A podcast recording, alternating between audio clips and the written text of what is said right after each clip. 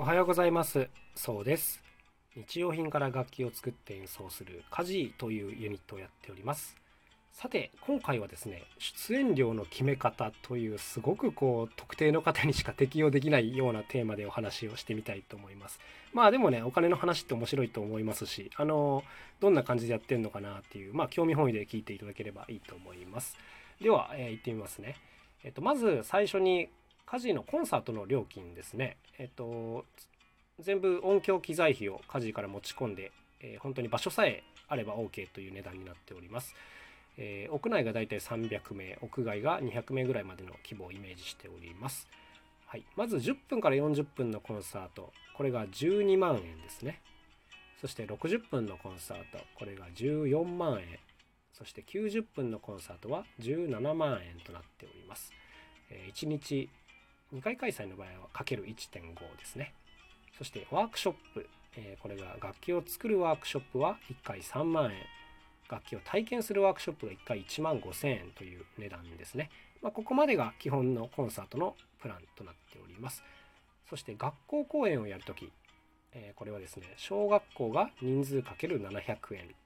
中学校、高校が人数 ×800 円で、まあ、加減が10万円という金額になっております。基本学校公演は90分ぐらいやらせていただくことが多いですね。1回公演でも2回公演でも同じ値段でやっております。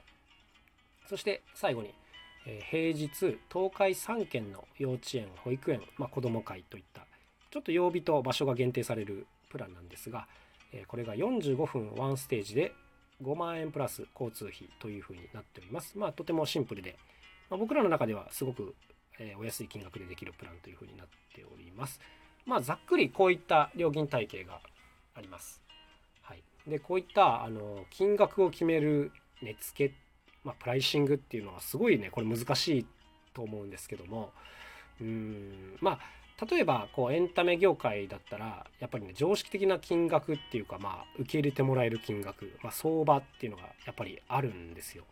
で、まあ、それを参考にしつつ、まあ、自分たちの実績とか、まあ、そういったものを加味して決めているというところですね。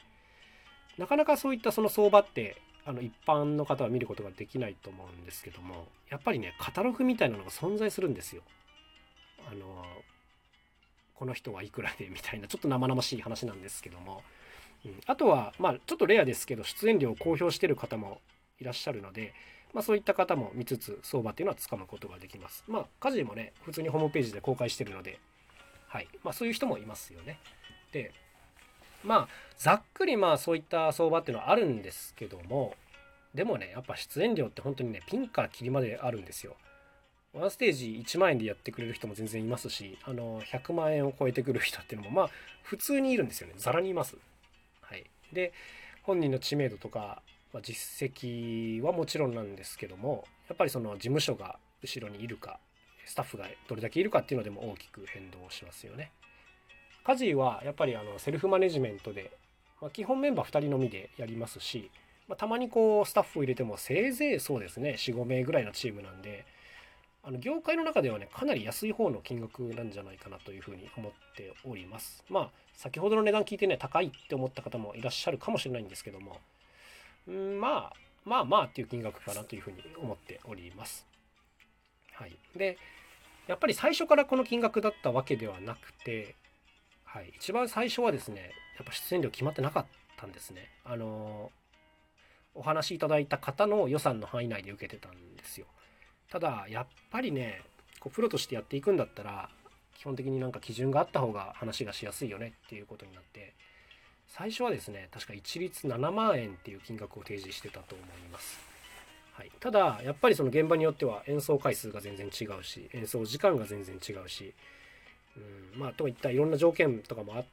細かくね分かれてくるんで、まあ、それに対応して一つずついろんな、まあ、ルール設定をしていったという感じですね。うん、だから家事のホームページ見てもらえば分かるんですけども、まあ、この場合はこういうふうになりますっていうのが結構ね細かく書いてあります。え、ちなみに経費の設定についてもいろいろあるんですが、まあ、今回は経費は置いといて出演料の話にフォーカスしております。はい、で、まあそうですねあのまあそんなもんなんだというふうに思ってもらえればいいんですけどもじゃああのご自分の出演料を決める時にですねま、どんな風に決めるかっていうとこだと思うんですけどもまあ相場を参考に決めてもいいしでも僕としてはねやっぱ夢のあるやり方だなと思うのは自分はいくらいくら欲しいからこの金額にします。まあ、例えばじゃあコンサート一発100万円にしますみたいなのはね結構夢があっていいかなと思ってます。まあ自分たちはちょっとやれてないんですけどもあの100万円を設定して、まあ、それに見合う知名度実績実力があればそれで呼んでくれる現場っていうのはね必ずあるんですよ。まあ激戦ではあるんですけどもライバルがそうですね100万円ってなるとやっぱり普通に芸能人とか、うん、まあパフォーマンス業界でいうとね、まあ、有名な方だと伝次郎先生とかはもっともっとかかるみたいな話を聞いたことがありますけども、はい。まあ、そういった方々に全然勝つ自信があるのであればそういった値段設定をしてもいいと思いますね。はい、ということで何て言うかなこう原価がいくらかかったからとかあの時給いくらで考えてとかよりもまあなんかこのぐらい欲しいなっていうので考える方が、まあ、エンタメやる人間としてはね夢があるんじゃないですかねというふうにちょっと思っております。まあなんか参考になれば幸いですね。でこっからはまあちょっと余談になるんですけどもあのすごく僕へえって思った話があって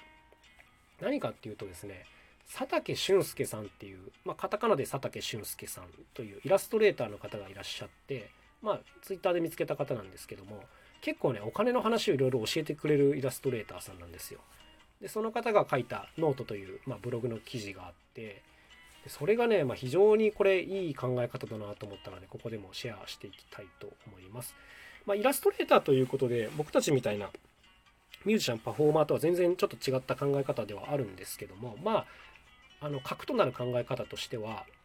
あの、まあ、自分が描いた絵をね絵に対して料金を払ってもらうっていう時にその制作費がいくらというよりも使用料っていう見方で考えるっていうことなんですね。ま、どういうことかっていうとあのまあ一つ自分がじゃあ5時間かけて描いた絵がありますとそれが本の挿絵で使われるのか本の表紙で使われるのかそれとも広告ポスターで大きくこう全国で使われるのかっていうのでまあ何て言うんですかね使い道っていうのは全然変わってきますよね。で作った人にとっては同じ労力であっても使う方にとってはその今言った3つではまあする数も全く違うし重要度も全く変わってくるわけですよ。ということで自分がどれだけ頑張ったからいくらっていう風な風じゃなくて買ってくれる方がに対してあのこの人にとってはいくらぐらいの価値があるっていう、まあ、そういう見方で値段を設定するっていうこれはですね僕はあのすごいしびれましたね。あの自分たちはこういう視点はあんまりなかったのでうんあのいい考え方だなと思いました。あの見たことない方はね是非この記事見てみるといいと思います。佐竹俊介さん是非調べてみてください。面白いです。これ以外にもいろんな記事があるんですけどもまあ具体的なね数字っていうのは別にそこまで出てこないんですけどもでも考え方とか非常にいいと思いますねなんか人としてもすごい優しそうだなみたいな気がしますはいということで結構いろいろなお金の話をしてきたんですけどもやっぱりこうフリーランスで、まあ、プロとしてやっていく上ではですね逃げられない部分なのであのこれ絶対みんな考えなきゃいけないとこなんですよね。で恐ろしいことにこう専門学校とか大学とかそういったところであのなかなかねここまで教えてくれないと思うんですよ。うん教えればいいのにと思うんですけどね。はい、だからうんやっぱりねこう受けうん言われた額でやってるっていううちはごめんなさいちょっときついこと言いますがまだ全然多分ダメだとちょっと個人的には思ってしまっていて、うん、毎回自分はこの内容だったらいくらですよっていうのをビシッと言えるようにしといた方が、まあ、精神的に健康でいられるような気がしております。はい、僕たちもねあのやっぱりあの断ることっていうのも普通にあるんですね。うん、まあやっぱりそれは自分たちの基準があって初めてできることなのでまあね、あんまり別にいいこっちゃないかもしれないんですけど、うん、やっぱりちょっと状況的に厳しいなっていう時はね、あのちょっとその金額では厳しいですっていうことをあのざっくり言います。はい。ということでちょっと長々とお話ししましたが、え今回は、ま出演料について出演料の決め方というテーマでお話ししてきました。家事にね、興味持っていただけた方はぜひ KAJII で調べてみてください。それでは今日はここまでです。ありがとうございました。また明日。さようなら。